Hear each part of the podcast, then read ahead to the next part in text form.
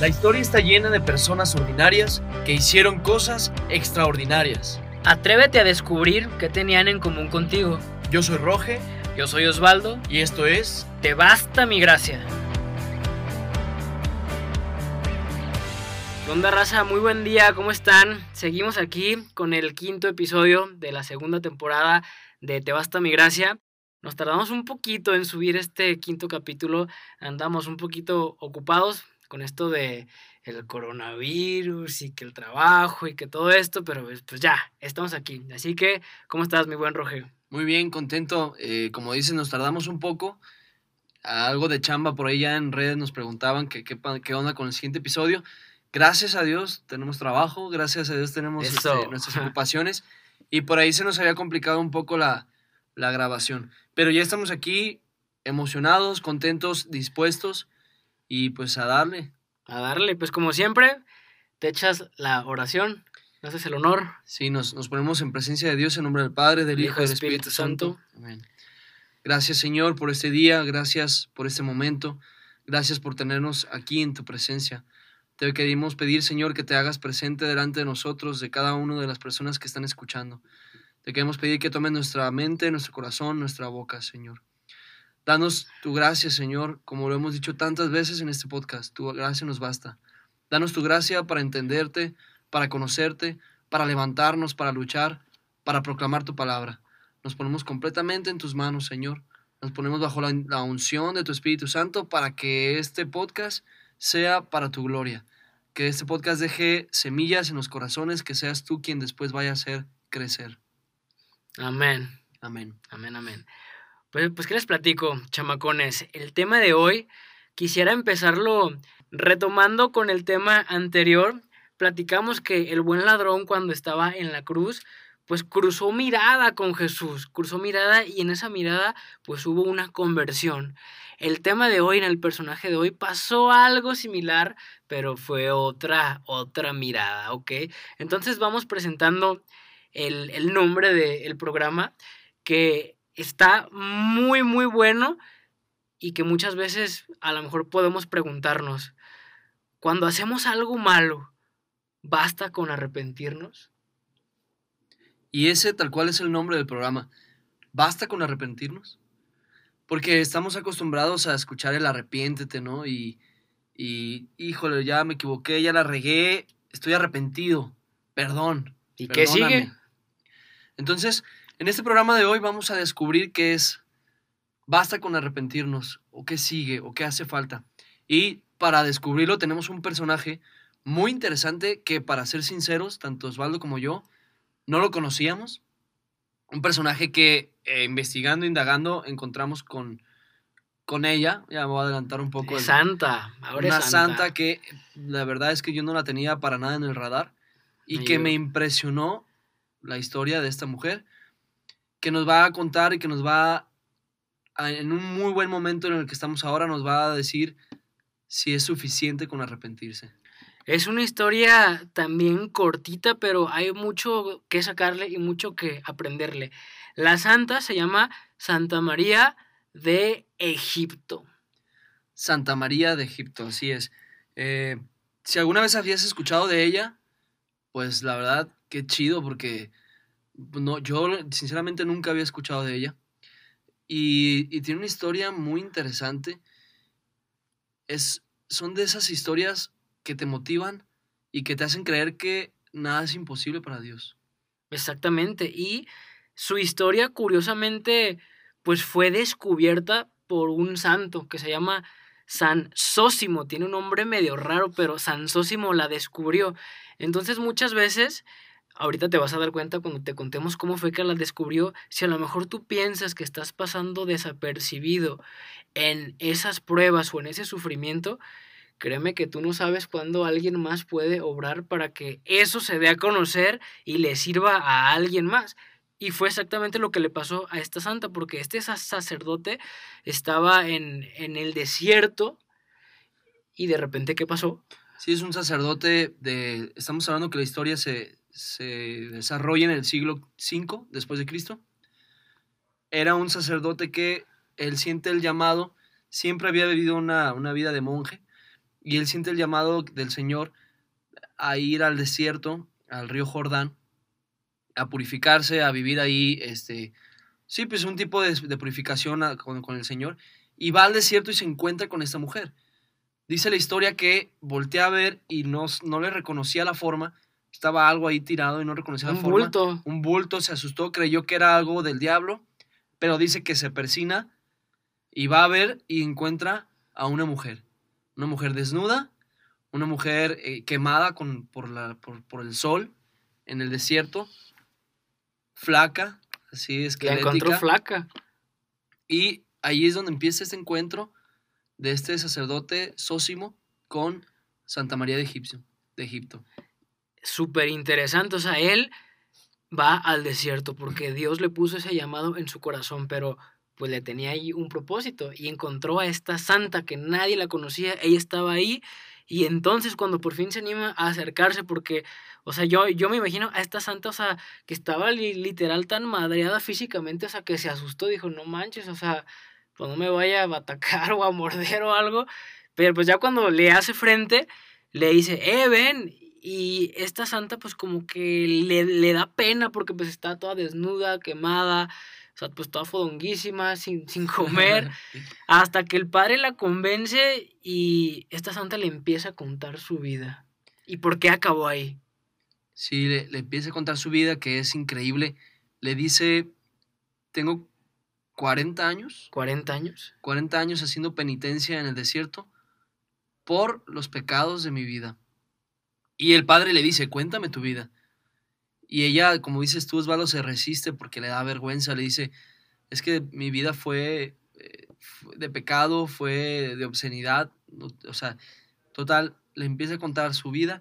Y aquí empieza la historia de Santa María de Egipto, una mujer que, eh, como bien dice su nombre, de Egipto, sale de su casa, se escapa de su casa a los 12 años. Chamaquita. Muy temprana edad. Y se escapa de su casa porque tenía un deseo grande de vivir del libertinaje, o sea, de vivir de las pasiones. No narra la historia cómo despierta a ella esa pasión desenfrenada, pero sí dice que se empieza a dedicar a la prostitución. Exactamente, o sea, a ella le surge una pasión desde muy temprana edad, pero pues no era una pasión que le daba gloria a Dios. No, definitivamente no. Me recuerda mucho el programa de, de San Agustín, en donde pues él también se, dejó llevar por todas estas pasiones carnales y precisamente cuenta ella en su historia, o que, o sea, más que como trabajo, lo hacía simplemente por placer. Sí, sí, dice que duró 17 años así, viviendo de esa forma. Y que sí, no, no es que ella fuera rica o que le sobrara el dinero, de hecho hacía otras cosas para sacar dinero, pero que ella, la cuestión de la sexualidad lo hacía por placer. Por hobby. Que era para ella un placer estar con cuantos más hombres pudiera. Y entonces que incluso cuando le ofrecían dinero a veces lo rechazaba porque era simplemente el haber querido hacer, tener la relación, tener el, eh, sexo con, pues con los hombres que se le iban atravesando, se le iban cruzando. Sentía cierto placer, cierto gozo, poder de, de obtener hombres, pues. Entonces hasta aquí vamos haciendo como una, una pequeña pausa porque yo no sé qué pecado, qué problema te tenga a lo mejor a ti atado o que conozcas a alguien así que, que simplemente lo haga pues porque quiere, o sea, por el placer de ese pecado, o sea, no tiene que ser a fuerza, en este caso, la, la lujuria, porque a lo que estamos viendo en esta historia no nomás era por lujuria, pudiera ser también por el ego de tener a todos los hombres detrás de ella. O un vacío que ella no conocía que era. Un vacío que probablemente Dios hubiera podido llenar, pero sin saber qué era, ella simplemente quería llenarse, llenarse, llenarse de otras formas. Dices bien, no, no, no es exactamente algo sexual, puede ser algo más allá. Algo le faltó en casa, quizá, que, lo, que la llevó a buscarlo fuera. Y no tenía mm. llenadera, no tenía llenadera, o sea, buscaba y buscaba sin saber qué era lo que estaba buscando. O a lo mejor sí lo tenía, pero como nosotros muchas veces no valoramos y nos sentimos esclavos como de nuestra vida, en este caso ella como de, sus papás, platicamos fuera de micrófonos que esto se parece mucho al hijo pródigo, que el hijo pródigo también teniéndolo todo, suponiendo que ella lo hubiera tenido todo con sus papás, se largó y empezó a despilfarrar, en este caso, pues todo su espíritu, o sea, me queda claro que por la penitencia de 40 años que hizo, pues claro que tenía talentos para algo. Sí, no, definitivamente. Híjole, en, este paréntesis que haces, en esta pausa que haces, me lleva a pensar eh, en nosotros mismos, en nuestra vida. Quizá como dices tú, no somos, no soy una persona, eh, no soy una persona que se dedica a la prostitución como ella, pero cuántas veces me he sentido así, tirado en el suelo, lleno de pecado, me he sentido decepcionado de mí mismo, que he decepcionado a los demás. ¿Cuántas veces te has sentido que te has equivocado indefinidamente? Que crees que ya te haces el propósito de volver a hacer las cosas bien, de, de levantarte, pero vuelves a caer y te vuelves a equivocar y te vuelves a equivocar. Peor que Santa María de Egipto, no sé quién se haya sentido así, o sea, en ese punto. Y entonces, siempre basta la gracia de Dios y Dios siempre tiene ahí un momento esperado y específico para cada quien. Y bien dices, o sea, la prostitución no, no tiene que ser a fuerza sexual. Hay veces que prostituimos nuestras convicciones por un placer, simplemente. Nuestros pensamientos. De momento. Nuestro corazón, amigos. Exactamente. En este caso, ella no conocía a Jesús. ¿Por qué? Pues porque si lo conoces, pues ya está más, más difícil que lo que caigas aunque pues muchos también sí caemos. Y pues ella cayó tan bajo, tan, tan bajo, que este es como un, un común denominador que hemos encontrado en varias historias de que hasta cuando tocas fondo o de un mismo pecado, Dios te agarra. De aquí te sí, que Dios permite que te caigas hasta el fondo. Y que a veces decimos, maldito pecado, pero como bien dice esta palabra en la cual nos desarrollamos en todos los episodios de Te basta mi gracia, segunda de Corintios, dice, por el pecado se manifiesta, por la debilidad se manifiesta la fortaleza, la fuerza de Dios. Entonces, maldito pecado, pero también ese pecado fue el que permitió que yo llegara hasta el fondo de donde me rescatara mi Señor. Y eso fue lo que le pasó a Santa María. Porque, ¿qué ocurrió? Pues entre todo ese desmadre que se cargaba, pues se hizo un viajecito. Se hizo un viajecito, pero fue un viajecito a Jerusalén. Ella quería ir pues para conseguir más clientes, para tener más vivencias. Ah, pues ahora voy a buscar a clientes de Jerusalén, pues dice que está chido por allá. Pues vamos dándole y se unió a una caravana. Sí, ella vivía en Alejandría de Egipto. Se une a la caravana que iba a Jerusalén y como bien dices, ella no iba con propósitos de rezar, no iba con propósitos de... Iba a la fiesta. Iba a la fiesta, iba por diversión y seguramente pues para encontrar más placer del que ya venía viviendo. Y entonces esta caravana llega a un templo a hacer oración y ella, al querer entrar al templo, siente que alguien le, pone la mano y le, le impide la entrada. Dice, no. Y le dice, no. Tres veces sintió que no pudo entrar, que alguien la, la detuvo. Y escuchó una voz que le dijo, tú no eres digna de entrar porque estás esclavizada en el pecado. No has pagado el cover, le dijo. No has pagado el cover. Casi, casi. Sí, lo traes muy caro tú. Lo traes muy caro. Entonces, ¿qué pasó? Hasta ese punto fue cuando le cayó el 20 y se sintió indigna. Sí, relata la historia de la santa que, que se agarró llorando. Que se agarró llorando, pero aquí viene la parte bonita. Se empieza, empieza a llorar y de repente levanta la mirada y encuentra una imagen de la Virgen María. Toma.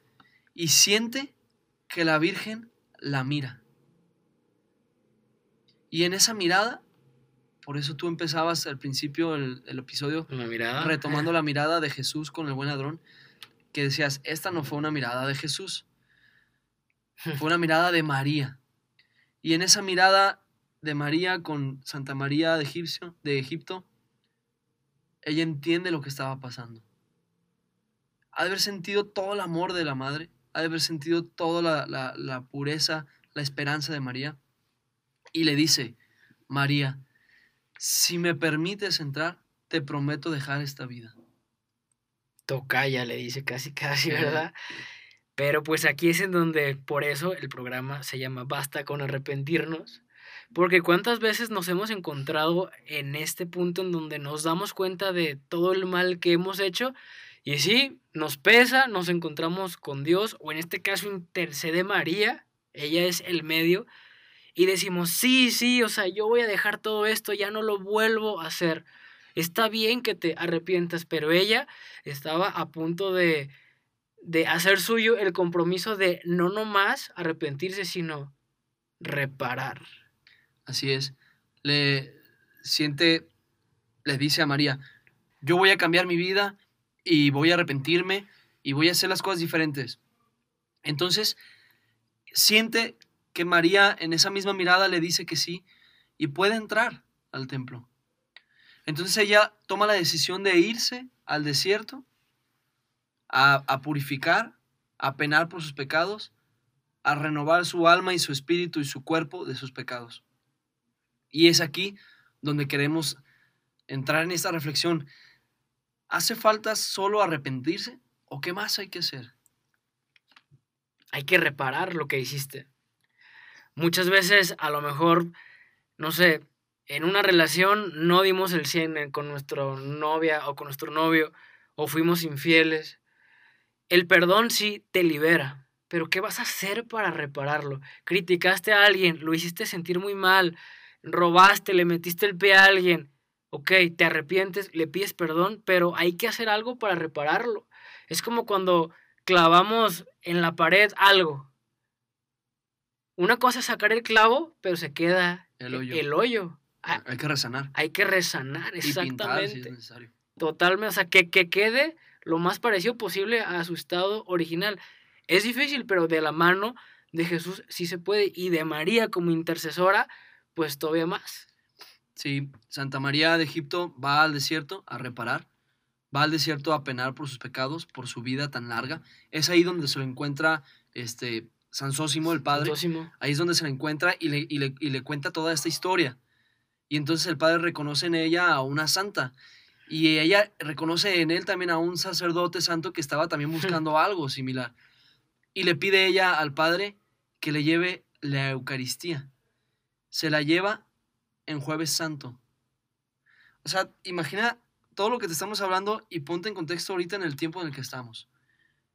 Yo me imagino que no comulgó en todos esos 40 porque, pues, pues, ¿cómo? Pues no, no, no, comulgó. O sea, estuvo 40 años Esperando. Esperando. Y dicho sea de paso, 40. 40. Preparación. Ahorita estamos en, una, en, el tiempo litúrgico de la cuaresma.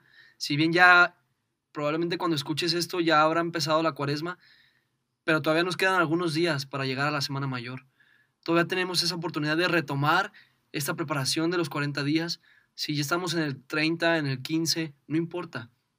Estamos en el momento perfecto para identificar todo lo que nos hemos equivocado en el año todos los pecados que hemos cometido en el año y no nada más arrepentirnos, como bien dice Osvaldo, sino hacer un acto de reparación, que esta cuaresma se convierta en nosotros un acto de reparación, de ese sacar el clavo, resanar y pintar.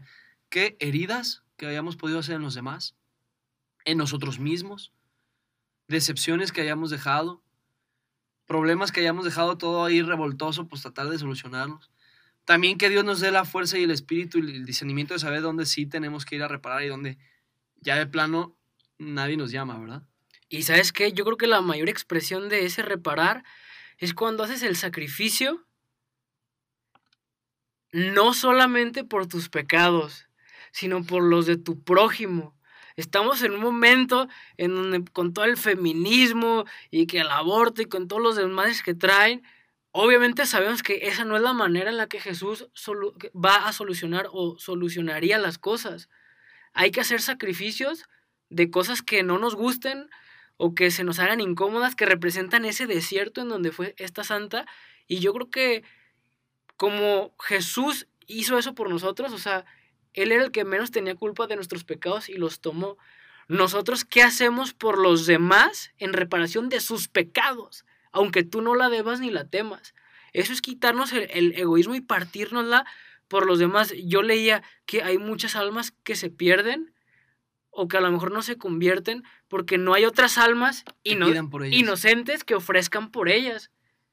Y, e, y, esto nos enseña esta santa porque yo te aseguro que en ese desierto no nomás lo hizo por, por sus pecados, sino que eso sirvió también para la conversión de otras almas. De hecho, en el relato, precisamente tal cual como lo dices, en el relato le pregunta a esta mujer en el encuentro del sacerdote, le pregunta, ¿cómo está la iglesia? Porque imagínate, 40 años sin saber de nadie. sin Facebook. ¿Cómo está viviendo la iglesia? ¿Cómo están los sacerdotes? ¿Cómo está? Y el sacerdote le dice, la iglesia está bien, está avanzando. por las oraciones tuyas y de, la, los que están, y, y de la gente como tú que está orando y penitencia por la iglesia. Entonces, es increíble la vida de esta mujer o el relato de esta mujer, que no es tanto, es un relato rápido que nos narra la, la tradición de la iglesia.